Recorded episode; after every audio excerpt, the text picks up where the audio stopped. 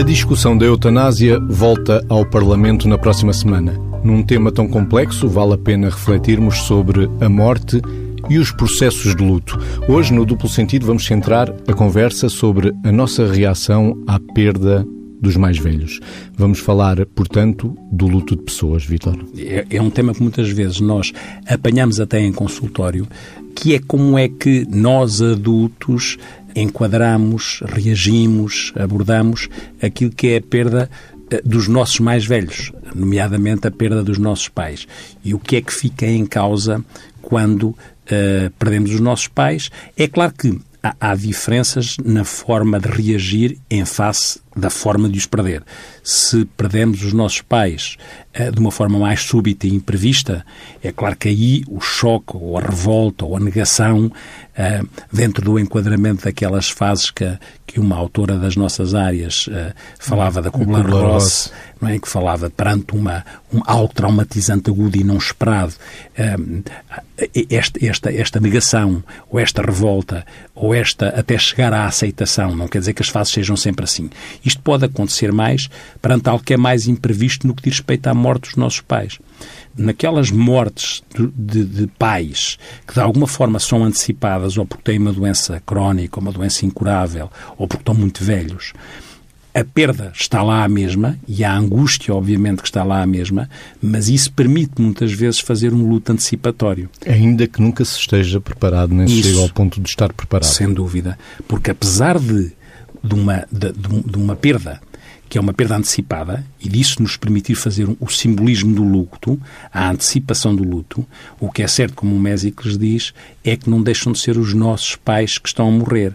E nesse sentido há uma coisa fundamental, não é? Porque a nossa identidade é como se a nossa identidade ficasse a sangrar. Como se morrêssemos um bocadinho com o nosso pai. Isso mesmo, isso mesmo. É como se morrêssemos um bocadinho. Porquê? Porque eles são os construtores, em determinada altura, ou os co-construtores daquilo que é a nossa identidade. E a nossa identidade é feita da nossa memória e das nossas histórias. E com quem é que nós preenchemos mais a nossa memória?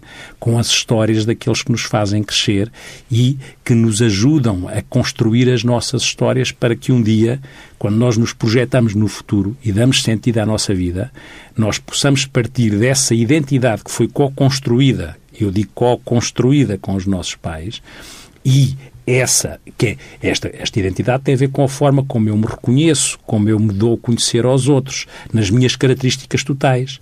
Mas essas minhas características psicológicas, culturais, sociais, quem mais é que contribuiu para a sua edificação, para a sua arquitetura, a não ser que não os nossos pais. Foram eles que fizeram parte desta, foram os arquitetos, foram os arquitetos deste, deste processo identitário. Quando desaparecem, fica ali uma fratura identitária que será tão bem mais superada conforme nós também vivemos relações melhores ou, piores naquilo que é o nosso processo de relação com os nossos pais. E até a forma como os nossos pais se posicionam perante a morte. Esse ensinamento também nos prepara de alguma forma para quando chegar a nossa vez sem dúvida, porque... Porque é inevitável é, chegar à sim, nossa vez. Sim, e porque a morte dos nossos pais mete-nos ao espelho da angústia projetada da nossa própria morte, porque a seguir a eles, teoricamente, seremos nós, neste processo de uma, de uma cronologia psicoafetiva, emocional, não é só de uma cronologia temporal, que é aquela cronologia que tem a ver muitas vezes com as idades, é suposto morrermos a seguir aos nossos pais e os nossos filhos, obviamente, morrerem depois de nós. É isto que é suposto. Mas aquela. E quando eles morrem, parece que na linha de montagem para a morte, não é? Passa esta expressão, eh, estamos nós. E, portanto, também há este impacto de ficarmos com essa. É, não só a, nossa identidade a, sangrar, porque, como dizia o Mésicles, morre ali um bocadinho de nós, mas se por outro lado, também é interessante, porque também é um processo de testar a nossa maturidade e a nossa autonomia. Porque aquela pessoa a quem nós ligávamos eventualmente para pedir uma opinião, temos que perceber se essa pessoa está suficientemente dentro de nós para quando nós ligarmos, não estando ela cá presencialmente, estamos a ligar para ela que está dentro de nós. E, portanto, a voz que ouvimos, aquela coisa que nós dizemos ao meu pai ou à minha mãe, diria assim provavelmente diria isto. Esta capacidade de, de, ouvir os nossos pais dentro de nós faz parte do nosso processo de autonomia e de maturidade. E no desenvolvimento da nossa identidade passamos a ser mais responsáveis. E é aí que reside muitas vezes o medo. É, claro, e, passa, e passamos a, a, a, estar a fazer as nossas escolhas sem ter retaguarda coberta, sem Agora ter guarda-costas. que decidir. Isso mesmo. E mesmo que antes nós decidíssemos, de alguma Mas... forma, tinha, exatamente, havia ali havia um mas protetor, é. havia ali um guarda-costas. Havia um colo. Havia, sim, uma, uma, uma salvaguarda. Agora estamos, estamos perante nós, perante as nossas escolhas e a, a segurança ou está internamente construída e aí, tanto quanto possível, quanto melhor a relação com os pais estiver e for bem desenvolvida, uh, mais madura, o processo, teoricamente, é menos doloroso. Teoricamente. Porquê? Porque à morte nós ficamos cheios de ambivalências. Temos tendência a eventualmente a dizer, ah, se calhar não disse isto e devia ter dito, ou se calhar devia ter estado mais tempo, ou se calhar não aguentamos e ele foi cedo demais e abandonou-me, culpabilizando. É o que eu às vezes chamo uma, um processo de culpabilização em, ioiô. É culpamos-nos porque achamos que devíamos ter feito mais ou culpamos o outro porque ele devia ter feito mais ou nos abandonou. E esta dialética de culpa em ioiô, em ping-pong, muitas vezes paralisa-nos. Há, há, há, agora há um livro recente do Feita a Duas Mãos ou Quatro Mãos, pelo Miyakoto e José Eduardo Água Luz, que é o terrorista elegante, onde o protagonista, em determinada altura, diz que a culpa é a pior das prisões. E, de facto, a culpa é a pior das prisões. E no processo de luto e de morte, muitas vezes é ativada, são ativadas culpas de cores de, de, cores de matizes muito muito não são matizes uniformes ou porque não dissemos ou porque eles não disseram ou porque a pessoa estava com uma, uma doença muito grave e, e, já estava muito dependente. E as pessoas estavam com, com certo desejo para todos que houvesse o alívio daquela pessoa não sofrer mais, mas ao mesmo tempo o alívio de não ter que estar a tomar uma, conta de uma forma tão desesperada. E depois sentem-se culpados por isso. Quando é normal as pessoas também terem estes sentimentos, sentimento de que pode ter chegado a hora e que pode ser um alívio uh, para, para ambas as partes, mas depois sentem-se culpadas por terem sentido isto, não é? E este, esta ambivalência, esta intensidade perante um tema tão complexo, como o Mésico referiu na introdução, é preciso ter esta sensibilidade para perceber que há realmente esta complexidade com uma intensidade e um repertório e um leque emocional muito grande e que a possibilidade de não enquistar as emoções de não uh, congelar as emoções no tal luto patológico, que pode acontecer quando as emoções não são elaboradas, quando as ambivalências não são digeridas, quando as culpas ficam encapsuladas, quando tudo isto quando não dissemos, quando não, quando não pedimos as desculpas antes que devíamos ter pedido, quando não agradecemos o que devíamos ter agradecido, quando não dissemos que gostamos quando devíamos ter dito. Por isso é que dá jeito, nós temos presente na nossa cabeça que é bom ir pedindo as desculpas que é preciso pedir, ouvir as desculpas que é preciso uh, também ouvir, agradecer, dizer que se gosta, para tanto quanto possível, quando a morte é imprevista, fica mais difícil. Mas naquele caminho de pessoas com, que estão doentes e que podem morrer, isso é mais possível. Nos processos de luto, ainda há aquelas pessoas que sentem uma culpabilização. A culpabilização porque há um lugar que fica vazio e não pode ser ocupado pelo outro. John Bowlby, outro autor das nossas áreas, também eh, desenvolveu a teoria da vinculação, ou seja, o apego que é determinante e que começa logo entre o bebê e a mãe começa logo de tenra idade. E aí é que se experimenta também a linguagem dos afetos. O estar, não estar, o aparecer, desaparecer. E há umas fases, ele descreve até quatro fases, que quando há a perda, a perda da mãe, ou a perda do objeto, ou a perda, neste caso, vamos imaginar, numa idade mais avançada, a perda de alguém, do, do nosso pai, da nossa mãe, uhum. há um primeiro momento que é o choque. Isso. Nós não acreditamos que aquilo uhum. aconteceu. Sim. Depois, numa segunda fase, que ele descreve como o protesto, é idêntico à Clube Loura Roça, a que já falámos anteriormente. É, é, aquele protesto. Porquê? Porque ele e não outra pessoa qualquer. Depois, o, o desespero, esta irreversibilidade da morte, uhum, que causa uma, a maior das angústias, que Freud depois chama melancolia, não é? Uhum. No, no, estado mais avançado desta angústia, quando não se consegue recuperar, ou se tem muita dificuldade em recuperar, até chegarmos ao que eh, é, é preferível, que é a aceitação. Esta aceitação é aqui que voltava à culpa, Vitor. Há um lugar que fica vazio, e que, nas relações de vinculação, podem ser preenchidos. O lugar de quem partiu, de quem morreu, não é preenchido por outro, deixa um lugar vazio porque passa a estar num outro lugar em nós. Isso, a pessoa que partiu. Embora o ser humano, o ser humano, obviamente, está sempre com aquela inquietação do que é que poderia ou não, ou não poderia, ou deveria ou não deveria ter feito a mais ou a menos. Eu vou trair o meu pai ou a minha mãe se gostar de uma outra pessoa. Não, e, e, não, e às vezes não só isso, às vezes uma outra coisa, que é, às vezes, a pessoa sentir que nas fases do Bowlby há a última fase que é a da reorganização, aceitação e reorganização. E, reorganização, e nessa fase onde de reorganização... pode integrar outra pessoa ou não. Onde pode ou não, mas, mas mesmo que não integrasse outra pessoa, tem que integrar novamente o seu sentido de vida. E tem porque que... vivemos na relação. Sim. Daí integrar outra pessoa. Não é para substituir ninguém. É e porque as, somos seres de relação. Nós existimos pessoas, em relação, E as pessoas que existem. Porque muitas certo. vezes as pessoas que existem, mesmo não seja uma nova, parece que as pessoas ficam eh, viúvos ou viúvas ou órfãos, não só daquela pessoa que desapareceu, mas indisponíveis, indisponíveis para os outros que estão presentes. Mas imaginar para os filhos, não é? E, ou, ou para os amigos, não é? Essa indisponibilidade, às vezes advém do facto das pessoas acharem que se progressivamente recuperarem essa disponibilidade, recuperarem os seus interesses, às vezes pensam que estão a trair a memória de quem partiu e sentem-se culpados. E é importante que no processo de reorganização as pessoas percebam que faz todo o sentido reinvestir naquelas pessoas que estão cá, reinvestir nos seus interesses, porque a pessoa que não está, a pessoa que não está fisicamente tem a sua eternidade garantida naquilo que é a forma como eu me relaciono com as outras pessoas, porque também deixou essa herança em mim eventualmente quando tudo corre bem. Deixou sementes que são sementes que têm a ver com a herança que resulta da forma como eu reinvisto naquilo que são uh, uh, os meus interesses, as pessoas significativas. Embora saibamos, não é? eu muitas vezes uh, olho para esta situação da perda um bocadinho à luz do John Bowlby, que é, as pessoas às vezes descrevem isso, as pessoas descrevem que, ah, eu até já estou melhor, mas depois parece que vêm emoções, que é aquilo que, que eu sinto são emoções em onda. De repente as pessoas até estão melhores, mas vêm angústias de repente não é? perda e eu chamo isso emoções em onda.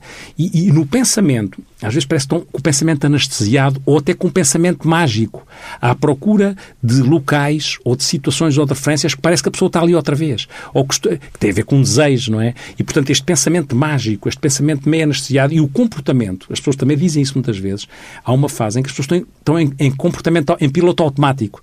Parece que vão fazendo as coisas automaticamente. E isso às vezes acontece até no imediato e depois de uma forma eh, de uma forma quase em ressaca é que podem vir as emoções e as pessoas acham estranho. Então, mas agora é que parece que estou a sentir mais a perda em algumas pessoas. Porque enquanto que tiveram que estar em piloto automático a dar as respostas funcionais que eram precisas de serem dadas até organizativas, administrativas, tudo, tudo que a seguir à morte de alguém, é, é pedido e que é pesado funcionalmente no que diz respeito às finanças, às heranças.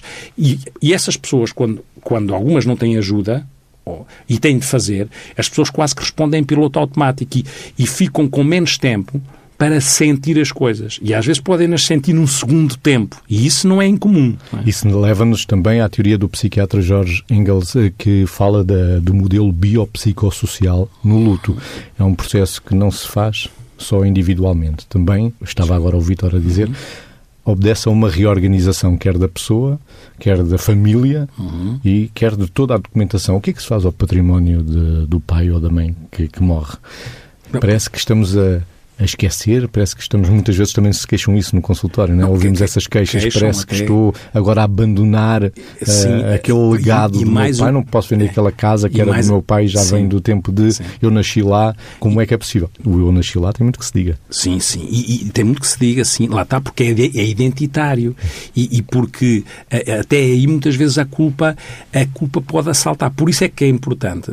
No, no, no mundo ideal, eh, os pais uh, ajudam os filhos de uma forma direta ou indireta, como o Mésico dizia ah, lá atrás, naquilo que podia ser um bom processo de luto. Na aprendizagem, na aprendizagem do processo. E até tirar peso aos filhos, quando isso corre bem, de maneira que os filhos não sintam a obrigatoriedade de coisas que podiam ser eventualmente desnecessárias. Sintam aquilo que é a, a ligação emocional e a vontade emocional de fazer coisas e não tanto a obrigação operacional, porque se não fizerem determinado tipo de coisas, Vão mesmo, estar a trair. era como se estivessem a trair.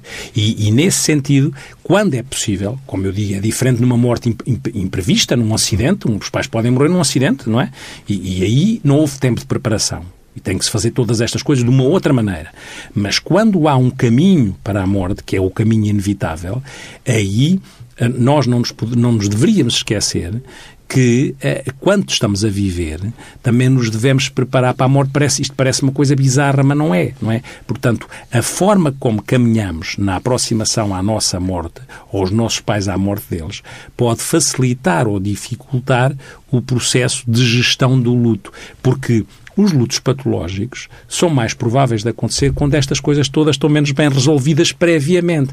Quando as ambivalências são muito marcadas, quando os sentimentos de, de zanga não foram, não foram eh, regulados, não foram assumidos, quando eh, se foi o não dito foi muito encapsulado, uh, o, o, medo de, de dizer o que se pensa foi a, a, a, a dominante. Todas estas coisas de, é que depois é como se houvesse outra traição. É que depois a pessoa deixa de estar lá, perdeu a oportunidade de dizer o que tinha que dizer. Porque deixa de estar lá a pessoa para ser dito.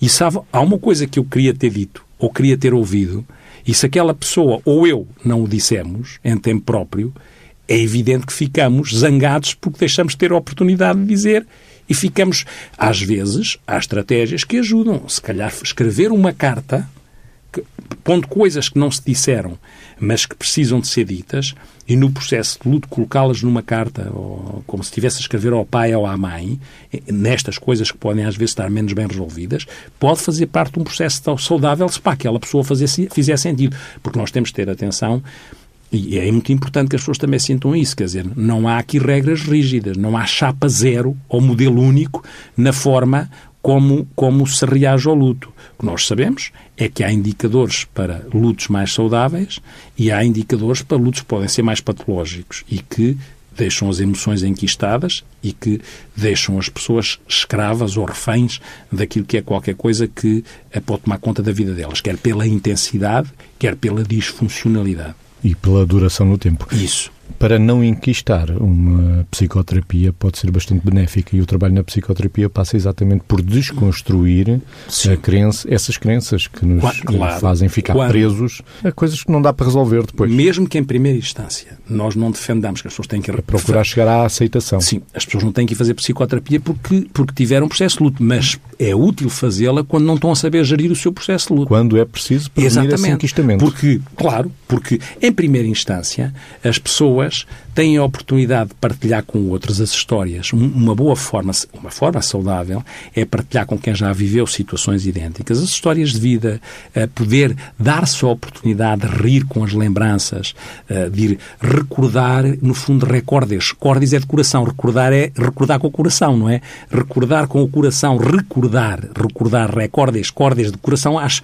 acho que, tem, tem muito a ver com este processo. Esta oportunidade de recordar e de recordar partilhando e, ao mesmo tempo, escolher os interlocutores válidos, não é? Porque nestas situações mais traumáticas na nossa vida, o que acontece muitas vezes é que temos também mais desadequações, muitas vezes, na abordagem de quem está ao lado. Por isso, dá jeito de escolher as pessoas mais sensatas para este processo.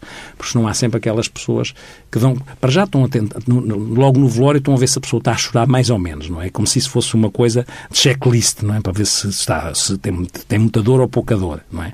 Estas coisas um bocadinho mais parvas, mas que acontecem. Os que se riem, que é muito comum nos velórios, muitas, são uns disparatados. Muitas é? vezes, mas muitas vezes não, é? não, tem nada a ver, muitas são vezes defesas, são as defesas a funcionar, não é? São as defesas a funcionar e, portanto, não vale a pena nós rotularmos aquilo que são os sentimentos dos outros, porque não, não estamos na pele deles.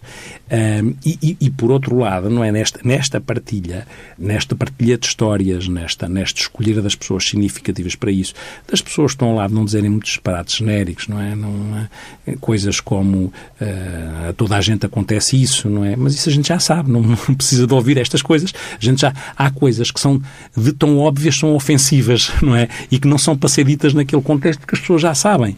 É? Assim como, eh, pá, tu deixa agora, vai, vai, começa a ir ao cinema não é? Isto pode-se pode -se, pode -se convidar a pessoa para ir ao cinema, mas em pergunta aberta. Diz-me, olha, voltou a pensar em ir ao cinema, eh, há um filme interessante, eh, achas que estás preparado para ir, queres ir, não queres? Não pergunta aberta de, agora, tens que ir ao cinema. Deixa, deixa lá isso, vamos ao agora cinema. Vamos ao, cuidado com estas, com estas abordagens de quem, quem está... Tens é que reagir. Este, uma frase que se ouve muito, não é? é uma frase queixam no gabinete e dizem, ah, dizem-me tens é que reagir, não que consigo é uma coisa. Que é uma coisa violenta, porque a pessoa já sabe que tem que reagir. Agora precisa do seu tempo, precisa de que se seu espaço também. também do seu espaço, de que, de que, no fundo, precisa de sentir compreendida e sentir que tem direito ao seu sofrimento.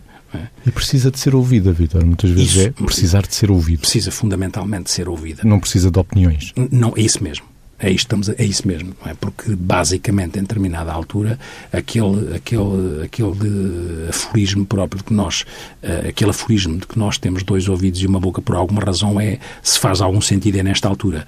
É mesmo para, para termos cuidado e ouvirmos e não propriamente estarmos a dar palpites, não é? E estar logo com os tais palpites à espera, a pessoa, em vez de estar a ser ouvida, está a levar logo com uma chicotada verbal, a dizer tens que reagir. Portanto, isto é uma chicotada, é uma chicotada chicotada verbal é completamente desnecessária porque não tem nada a ver com ouvir, não é? E o sofrimento precisa de um espaço e de um tempo para se expressar e para sair. Também. Sim, é. e, e, precisa do respeito pelo tempo daquela pessoa, não é? Claro que há pessoas que têm uma tendência às vezes, e é para estarmos atentos, não é? Mais memória para as coisas, têm uma incapacidade enorme de se desfazer das coisas e podem fazer santuários em casa.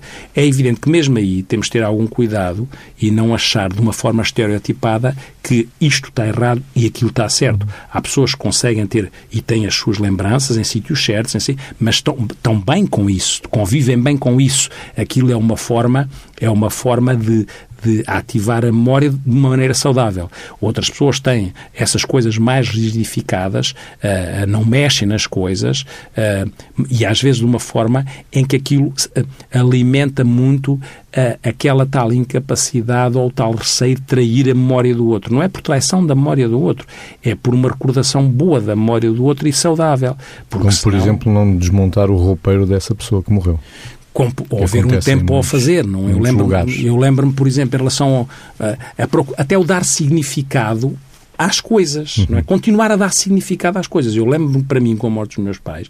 Eu sabia que os meus pais, a eles fazia-lhes sentido que há pessoas que deixam lá a roupa, mas eu sabia que aos meus pais fazia sentido que se desse a roupa a pessoas que precisassem dela. E, portanto, aquele, aquele exercício de procurar significado dando e encontrando as pessoas a quem se dá a roupa que estava em condições, é, para mim, era, era um processo saudável do luto porque estava ligado a um significado que eu sabia que tinha, passa a redundância, significado à morte dos meus pais. E, portanto, as pessoas têm que encontrar ligações de significado e de propósito naquilo que é a não existência da pessoa física, mas a continuidade da sua existência naquilo que é a sua memória, naquilo que é as suas histórias e naquilo que são as nossas histórias projetadas no futuro. Porque nós vamos ter uma, temos uma história para trás que teve este ferimento na, como eu dizia, este ferimento na, na, identidade, mas como qualquer ferimento, se tudo correr bem, cicatriza. E, eu, e quando a, a, identidade, a nossa identidade cicatriza, a gente projeta-se novamente para ter uma história para a frente, não é? para ter uma história no futuro. Passa o paradoxo. Não é? No nosso desenvolvimento humano, quando somos crianças, não temos sequer, até aos 5, 6, 7 anos, não temos sequer a ideia de morte, de finitude, da irreversibilidade.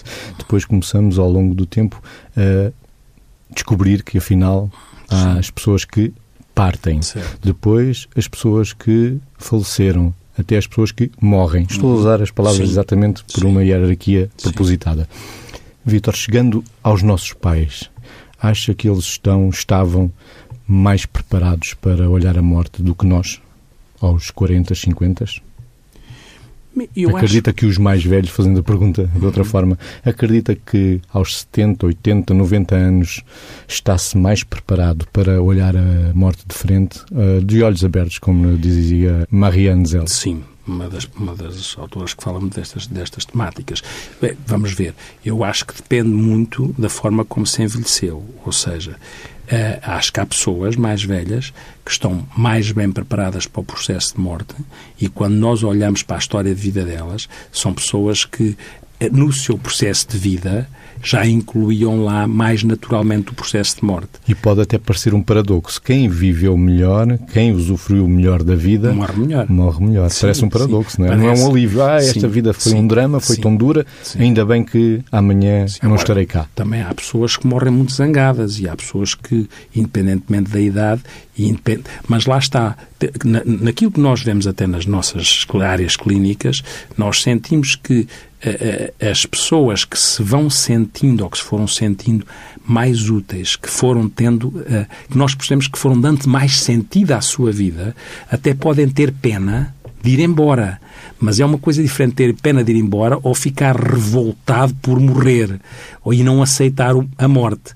É? Ter pena de ir embora é uma coisa, não é? Até porque se pode gostar muito de viver e se gostava ter mais tempo vivendo. Mas a pena, é uma, a pena de ir embora é uma coisa. A revolta, a zanga por morrer é, são, é outra, são coisas diferentes. Acredita na sinceridade de, destas palavras? E vou citar eh, uma pessoa da qual eu há uhum. muito tempo acompanhei. Uhum. Estou tão cansada que apetecia-me amanhã já não acordar e dizer sim, isto, ver-se em conta. E não haver aqui sim, depressão, sim, não haver não, aqui dramas, não haver aqui há pessoas, uh, insensibilidade. Não, não, não, não, há, não há, acho mesmo que há pessoas tão Com honestidade. Sim. honestidade. Sim, sim. Eu fiz tudo o que tinha a fazer. Costumava-me dizer isso, essa pessoa, já fiz tudo o que tinha a fazer. é verdade, é verdade. Era tão bom que amanhã pudesse é, não acordar. É, é, lá está. Ilustra muito o que temos estado a dizer, que é as pessoas que foram encontrando sentido na sua vida e que sentem que estão apaziguadas, estão em paz com o seu caminho. E estando em paz com o seu caminho, aquilo que é amanhã já me posso ir embora é mais fácil de ser sentido de uma forma genuína, honesta, autêntica. E as pessoas que estão menos em paz com o seu caminho e que encontraram menos sentido são pessoas que tendencialmente podem estar mais contrariadas, mais zangadas, mais revoltadas. Por isso, o nosso desafio também é, no nosso, não é? É que a gente vá tentando dar, dar sentido às coisas para ver se conseguimos, na nossa altura, estar em paz com o nosso caminho. Verdade, e dizem que os existencialistas falam muito da morte, uhum. mas também sabemos que, falando da morte, vive-se muito mais, não é? É verdade, mas falam da morte, mas também falam do sentido para a vida. Aí é que está. Por os existencialistas, vive-se muito, claro, vive muito mais. Sim, sem dúvida, não é? Porque é? sabe que há uma inevitabilidade sim, sim. da morte, e, então é bom que aproveite. E, e, e isto é live on tape, usando sim, uma linguagem da rádio, não dá para fazer rewind, vamos gravar outra vez, não é? Pois não, pois Como não, poderíamos fazer neste programa. Não, não, a vida é um take só. Sim, sim, a vida nem é um mais, take só. É? E convém ir mesmo saboreando. Vitor, com que idade, até que idade gostaria de cá andar? Por acaso, eu, não, eu, eu, pessoalmente não vejo, não vejo pelo lado da idade. Vejo, ve, vejo, se calhar por isso é que eu estava a dizer isto antes, ou seja, eu gosto muito de viver e, portanto, eu vou ser daqueles que têm pena de ir, mas, se, pelo menos agora, depois não sei, não sinto nada agora, agora, se calhar é porque a morte teoricamente pode estar mais longe, que vá ser um revoltado perante a morte. O que sinto sempre é essa preocupação de ir dando sentido às coisas que faço no dia a dia. E, e, e se conseguir dando sentido, não me inquieta muito a, a, a ideia de um dia não estar cá, porque a minha preocupação não é continuar cá eternamente. Ou seja, não é continuar cá fisicamente eternamente. É de alguma forma continuar cá eternamente na memória daqueles a que eu ajudei a encontrar sentido. Deixe-me ir mais intimamente nesta conversa uhum. agora, Vítor. Aos 20 anos também pensava assim? Se calhar nem pensava. Ou seja, é, se calhar, é se calhar aos 20 anos... É? Nem se, Ainda somos imortais. Sim, sim, exatamente. Eu acho que aos 20 anos essa questão não nem se punha. Agora, agora, agora coloca-se, não é? Pronto. Agora coloca-se naturalmente, mas, mas, eh, mas coloca-se naturalmente. Aos 20 anos nem sequer acho que isso me passava para a cabeça. E tem a ver com a profissão que tem? Pensar agora. O, olhar a morte assim? Eu acho que também tem a ver. Ou seja, eu acho que nós temos a vantagem, não resolve o problema, porque nós podemos ser tão, tão bem ou tão mal resolvidos como todos, todos os mortais. É bom que, que digamos isso. Mas o facto de sermos psicoterapeutas e se a coisa corre bem, ou se tendencialmente corre o melhor possível, e, e, como lidamos, temos esta oportunidade, nós temos uma oportunidade de luxo, não é? Porque nós aprendemos com a vida dos outros. E constantemente nós estamos a ser confrontados com as perdas dos outros, com a maneira como os outros perdem, com a maneira como os outros lidam com a perda. Não quer dizer que isso resolva o nosso problema. Mas se juntarmos a isso, eu também, neste caso, termos já, já não ter cá os meus pais, e também é os meus pais me terem dado esta oportunidade de perceber como é que se pode morrer de uma forma paciente, não é? E então a paciência em relação, por exemplo, à minha mãe, percebi que era uma virtude sagrada à custa do que vi. E, portanto, era, é qualquer coisa que eu diga, pá, gostava de, que isto fosse assim para mim, não é? Pronto. E, e, e se calhar esta mistura, esta mistura, que não, como eu digo, não garante, porque nós não somos uns iluminados por sermos psis ou por termos pais mais assim ou assado, mas, mas no meu caso eu sinto isso desta maneira e isso teoricamente, teoricamente facilita-me a vida. Depois, quando eu tiver a morrer, chamo para você dizer se isto é verdade ou não que eu estou aqui a tentar vender em relação a mim próprio. Vitor, como é que um psicoterapeuta recebe uma pessoa em processo de luto quando também pode estar em luto? Há momentos também difíceis nesta profissão. É, ah, é um privilégio, é ah, certo, mas sim, há momentos sim, muito sim, duros também. Sim, há, às vezes, já hoje, já existiram momentos, nomeadamente né, no caso em que estou a referir, que é estar a trabalhar sequencialmente à morte dos meus pais e ao mesmo tempo a ter que gerir, no, no caso dos meus pais, mortes dolorosas, mortes com cancro e mortes com, com esse tempo de preparação também, para o bem e para o mal, e ao mesmo tempo estar a relacionar-me com pessoas, não é? Em que, em que nós temos um desafio enorme, que é não adulterarmos e não comprometermos o nosso processo empático. É muito interessante que é, diz-se assim, ah, nós como já vivemos coisas, temos mais facilidade em empatizar com coisas iguais dos outros. Sim e não. Há riscos. Há riscos. Há riscos porque às vezes podemos desvalorizar as coisas dos outros quando achamos que as nossas, consciente ou inconscientemente, são mais dolorosas que as dos outros. E às tantas que correr o risco de desvalorizar coisas dos outros e não o devemos fazer porque os contextos são diferentes e, portanto, não temos o direito de desvalorizar o sofrimento dos outros. Estamos mesmo a chegar ao fim deste duplo sentido, com o tema principal, o processo de luto, como é que podemos reagir à morte dos nossos pais, ou seja, estamos a falar do luto na idade adulta, pelos pais mais velhos.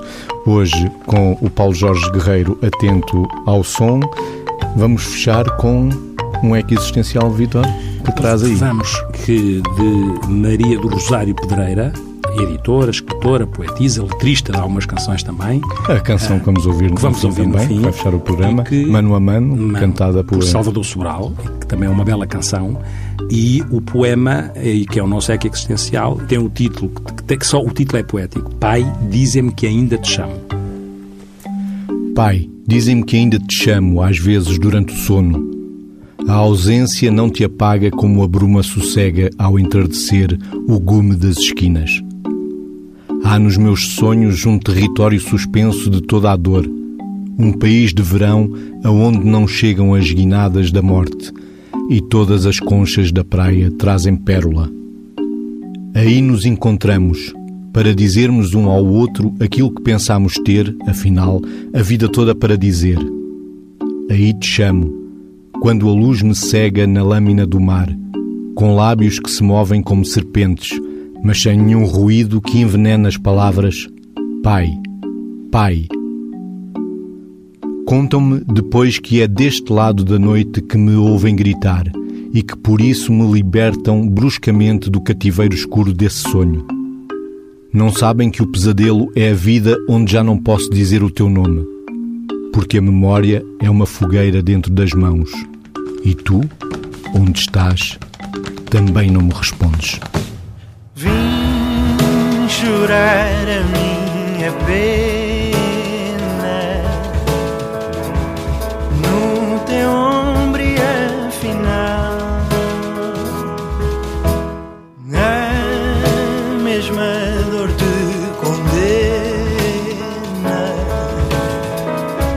Choras tudo mesmo mal. Gêmeos